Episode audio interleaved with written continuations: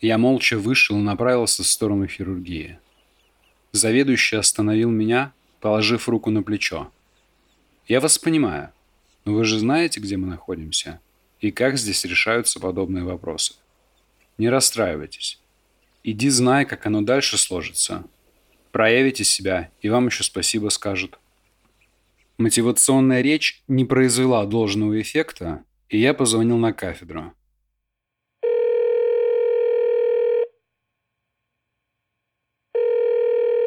Игорь Леонтьевич, привет. Как дела? Что-то случилось? Здесь нет ИВЛа, только амбу. Я представил, как Игорь, стажировавшийся в лучших клиниках Швейцарии, падает вместе со стулом. «Денис, крупные полостные операции не бери. Отправляй всех в Одессу».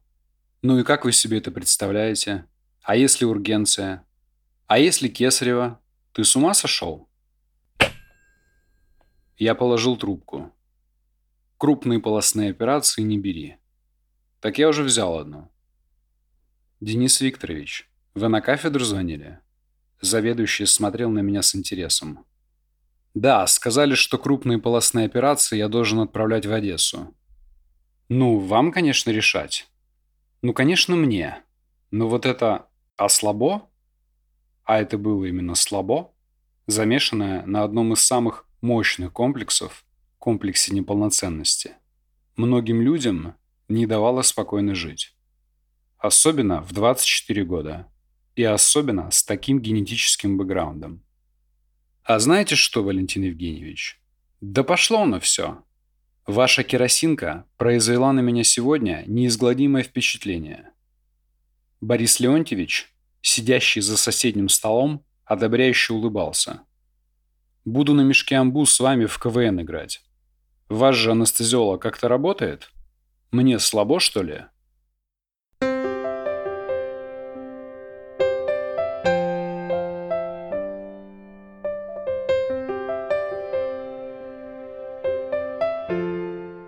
У Инны Алексеевны была мечта – третий Volkswagen Golf.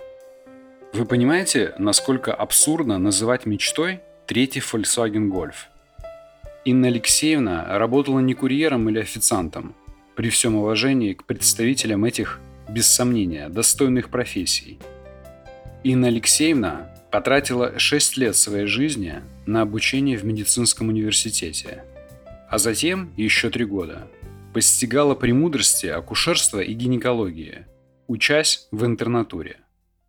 В любой нормальной стране Специалист с диплома врача и специализацией по акушерству и гинекологии, устраиваясь на работу, сразу же покупает себе все. Да, в кредит. И что?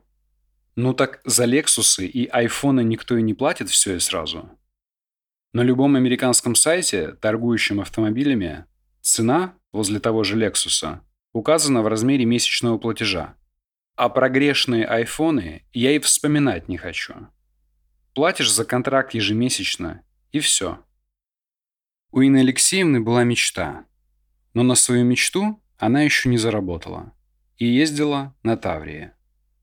Чем не бюджетная версия гольфа? На ручной коробке, да при должной сноровке, вполне себе ход-хэтч. Привет. Здравствуйте, доктор акушер-гинеколог. Мы теперь на «вы»? Из образа до сих пор не вышел. Как проходят трудовые будни? Ничего сверхъестественного. Рутина, перемежающаяся свиданиями с главврачом. Опять? Да, сегодня была холецистектомия у бабули размером с месячного мамонтенка. Все нормально. Но свет вырубили посреди операции, и я психанул. Правда, безрезультатно. Главврач сказал, что ему и без аппарата ИВЛ здесь хорошо живется. А тебе здесь как живется?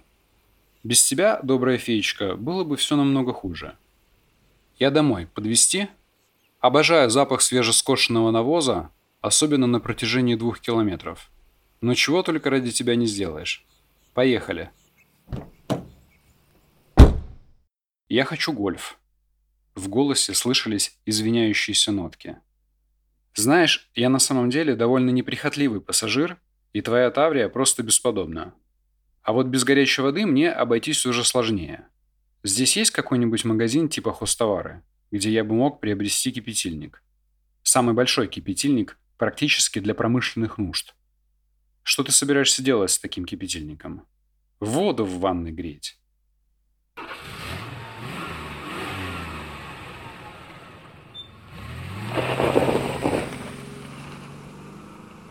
Кипятильник был размером с мое предплечье. Я напустил воду в ванну, опустил туда это чудовище и в предвкушении от предстоящего полноценного купания сидел и смотрел на маленькие пузырьки, окутавшие гигантскую спираль. Кипятильник выглядел и устрашающе, и обнадеживающе. Но процесс нагревания происходил крайне медленно и уныло, особенно учитывая мое два дня по-человечески немытое нетерпеливое состояние. Пока я решал крайне сложную дилемму, а не почитать ли мне в процессе ожидания единственную немедицинскую книгу, которую я взял с собой, зазвонил телефон. После 45 дней непрерывной великомихайловской ургенции я до сих пор несколько негативно реагирую на звук звонящего телефона. Особенно на звук телефона, звонящего обычным, олдскульным телефонным звонком. Звонящий телефон может означать только одно. Надо ехать на операцию. Причем срочно. Алле. Доктор, это из приемного покоя. Скорая уже выехала. Выходите. Что там? На живое. Спасибо. Почитал и помылся. Денис Викторович, добрый вечер. Валентин Евгеньевич и Борис Леонтьевич проводили всю эту асептическую суету с обработкой рук, готовясь к операции. Ага, давно не виделись. А почему вы вдвоем? Массивная кровопотеря. Одной пары рук будет мало. Тут у вас на районе Гарлем какой-то? Нет, это из Фрунзовки. Ах, вот оно что, Валентин Евгеньевич. Вот вам и цена популярности. И еще я под раздачу попал. Только собрался ванну принять, книгу почитать. Что читаете? Да я даже не знаю, как-то неудобно сознаваться. Но по взгляду заведующего было понятно, что дымывать руки без моего ответа он не намерен. «Властелин колец» Толкина читали? Нет. Когда закончите, можно будет попросить? Он выглядел крайне заинтересованным, и мне это понравилось. Без сомнений понравилось. На мой взгляд, любовь к одним и тем же книгам и авторам является более важной и сближающей точкой соприкосновения, нежели, например, к фильмам. Картинка с экрана поглощается без особых усилий, как жидкое пюре через назогастральный зонд. При чтении книг необходимо включать мозги и воображение и довольно активно. И тот факт, что этот прекрасный хирург и, что немаловажно, действительно хороший человек, любит те же книги, что и я, молодой и безголовый, наполнял меня приятной теплотой и чувством, что мы, невзирая на огромную разницу практически во всем, как там было у Шевчука, мы были разные во всем, цитата, лед да пламень. Шмелем кипел я под огнем, а он чернел как камень. Да, примерно так. Его спокойная манера общения и моя, взрывная эмоциональная. Его мягкое и доброжелательное чувство юмора и мое, жесткое и циничное. Его колоссальный опыт врача и мой, без году неделя. Но мы с ним ладили и очень хорошо. И мы же находимся сейчас только в третьем эпизоде. Невзирая на все отличия, мы принадлежали к этому придурковатому типу людей, которые любят фэнтези, драконов, гоблинов и прочую ересь, и в сознательном возрасте. Вдобавок ко всему перечисленному, мы находились в одной и той же образовательной и интеллектуальной формации. Я в приподнятом настроении зашел в операционную. «Боря, у нас остановка». Я поднял глаза на заведующего.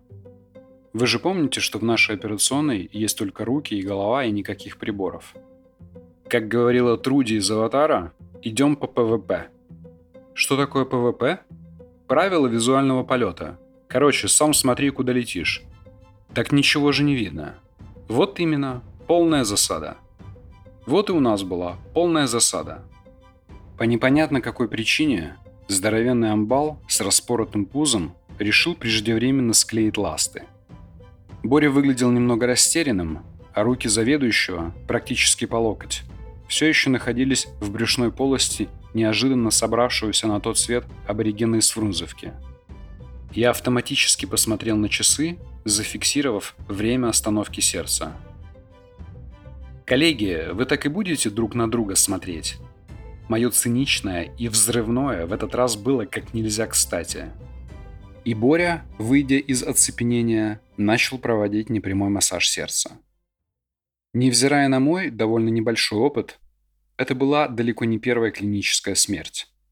Я проработал практически год фельдшером в реанимации 10-й больницы. Как-то в течение одного суточного дежурства умерло 4 человека, один за другим. Последний, четвертый труп, я вез в морг в 7 утра в состоянии ничего не соображающего зомби. И поверьте, на этом четвертом трупе эмоции у меня уже закончились. Вообще, из собственного опыта могу сказать, что чем дальше, тем спокойней. В эмоциональном плане воспринимается смерть. Возможно, у кого-то это происходит иначе. Возможно, в тех специальностях, где врачи реже сталкиваются с летальными исходами, больше эмоций и переживаний. Но специфика анестезиологии и реаниматологии заключается в том, что этот нескончаемый процесс балансировки между жизнью и смертью становится в конце концов неизбежной рутиной.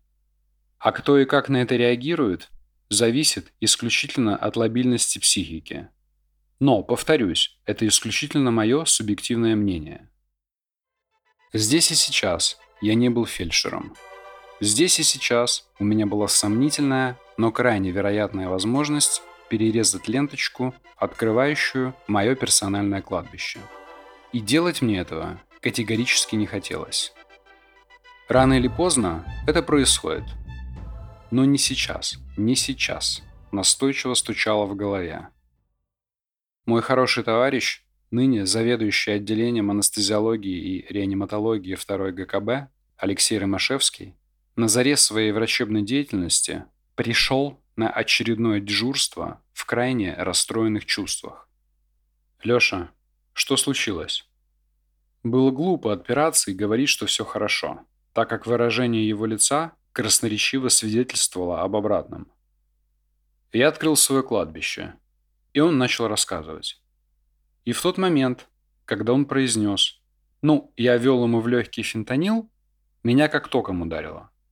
«Леша, ты кому фентанил в легкие водил?» «Собаке. Хороший такой питбуль, мальчик».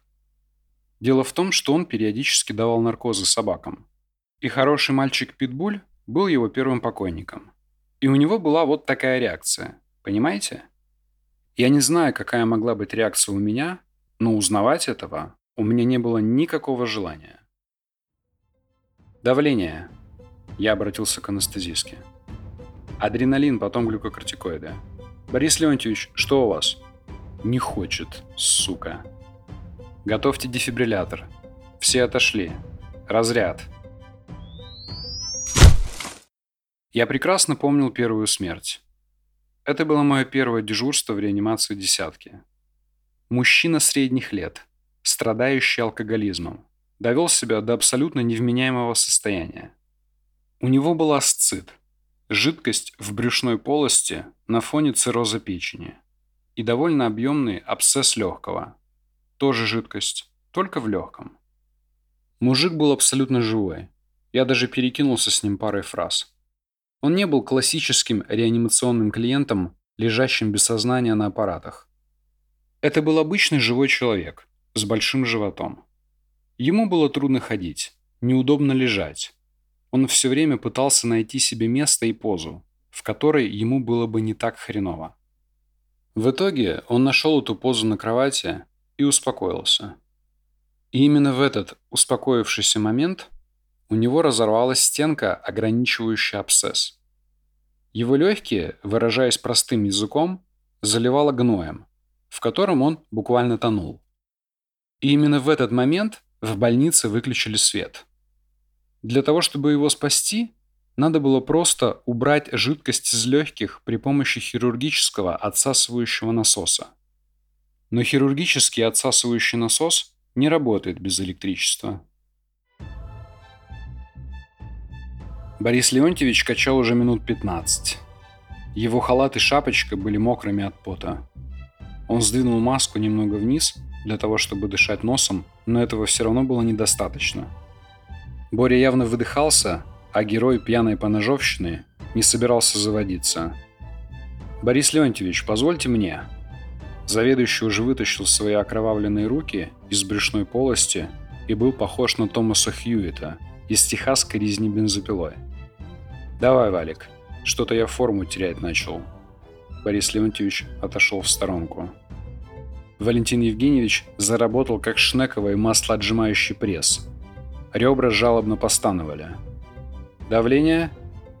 Еще адреналин. Валентин Евгеньевич, полагаю, что без внутрисердечной дозы адреналина это шоу не сможет продолжаться.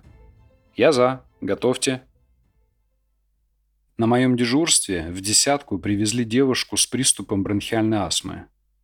Девушка была моя ровесница, может даже моложе.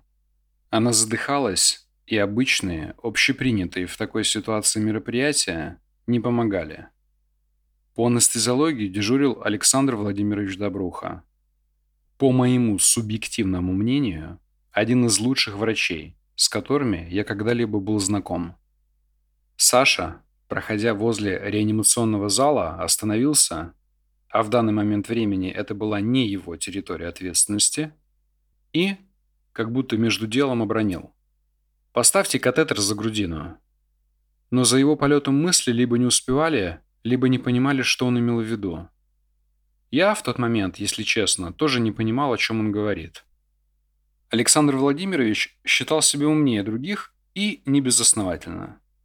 И обнаружив это вопиющее с его точки зрения невежество, подошел к дышащей, как кузнечный мех, миниатюрной девушке и сам все быстро и ловко сделал. В китайской медицине есть теория, согласно которой активность разных систем человеческого организма зависит от времени суток. Каждому органу и системе соответствует свой временной меридиан. Меридиан легких входит в свою активность в промежутке между тремя и четырьмя часами, дня и ночи, соответственно. И именно поэтому приступы у астматиков начинаются именно в это время. В три часа ночи я стало хуже. Кроме стандартных манипуляций, я не мог ничего предложить. Я возился с ней всю ночь и переживал не так, как обычно переживают в подобных ситуациях. Девушка, с которой я тогда встречался, если она слушает эту историю, то обязательно себя узнает, тоже была астматиком. И происходящее в десятке в три часа ночи я воспринимал чрезвычайно болезненно. Дыши, дыши, старайся делать долгий выдох. Я сидел на ее кровати и держал за руку и пытался помочь хоть как-то и хоть чем-то. Все, что можно, уже было давно в Вене. «Я не могу», — еле слышно сипела она. «Я задыхаюсь. Позови того доктора. Пусть снова поставит катетер». Саша спал в ординаторской. Окно было полностью открыто. Невзирая на конец ноября, температура в ординаторской была как в Канаде. «Александр Владимирович, девочке плохо. Поставьте, пожалуйста, катетер». Я уже сказал, что, по моему субъективному мнению, он один из лучших врачей, с которыми я когда-либо был знаком. Но так как истории в моих подкастах правдивые, я не могу сейчас придумать что-нибудь жизнеутверждающее и, попросту говоря, обмануть вас. Правда так правда. Он не хотел. Не потому, что плохой, черствый, бездушный. Дальше можете продолжать сами. В тот момент времени реанимация была не его зоной ответственности. И он просто не хотел. Он говорил, что я должен обратиться к дежурному врачу по реанимации, который спит в Сестринской, что я могу ввести внутривенно еще одну порцию глюкокортикоидов. Делай все, что угодно, но катетер я ставить не хочу.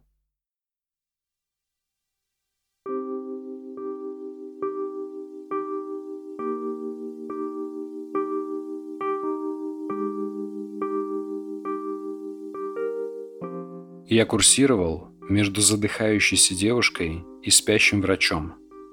Ей я врал и говорил, что он сейчас придет. Вот еще чуть-чуть и придет. А его упрашивал, стоя на коленях. Это продолжалось минут сорок. Она не задохнулась.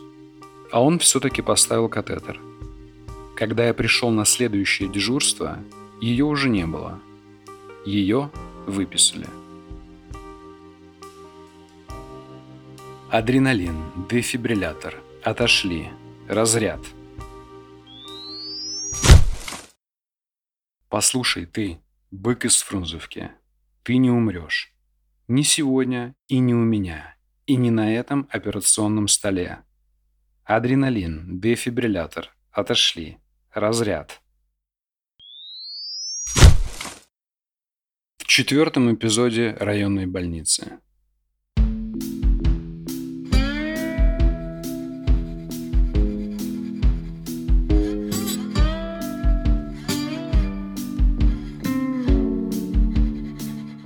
Знаете, бытует мнение, что врачи бухают. Особенно представители хирургических специальностей. И совершенно особенно врачи-анестезиологи и реаниматологи. И это мнение, его сложно назвать положительным. Да и что может быть положительного в регулярном и весьма обильном употреблении алкоголя? Ну, конечно, ничего. Доктор же должен быть такой здоровенький, розовощекий, наверное. Без вредных привычек, конечно же. Чтобы еще и в спортзал ходил. Ну а как иначе? После суток ты в реанимации, после четырех трупов. Только в спортзал. Да.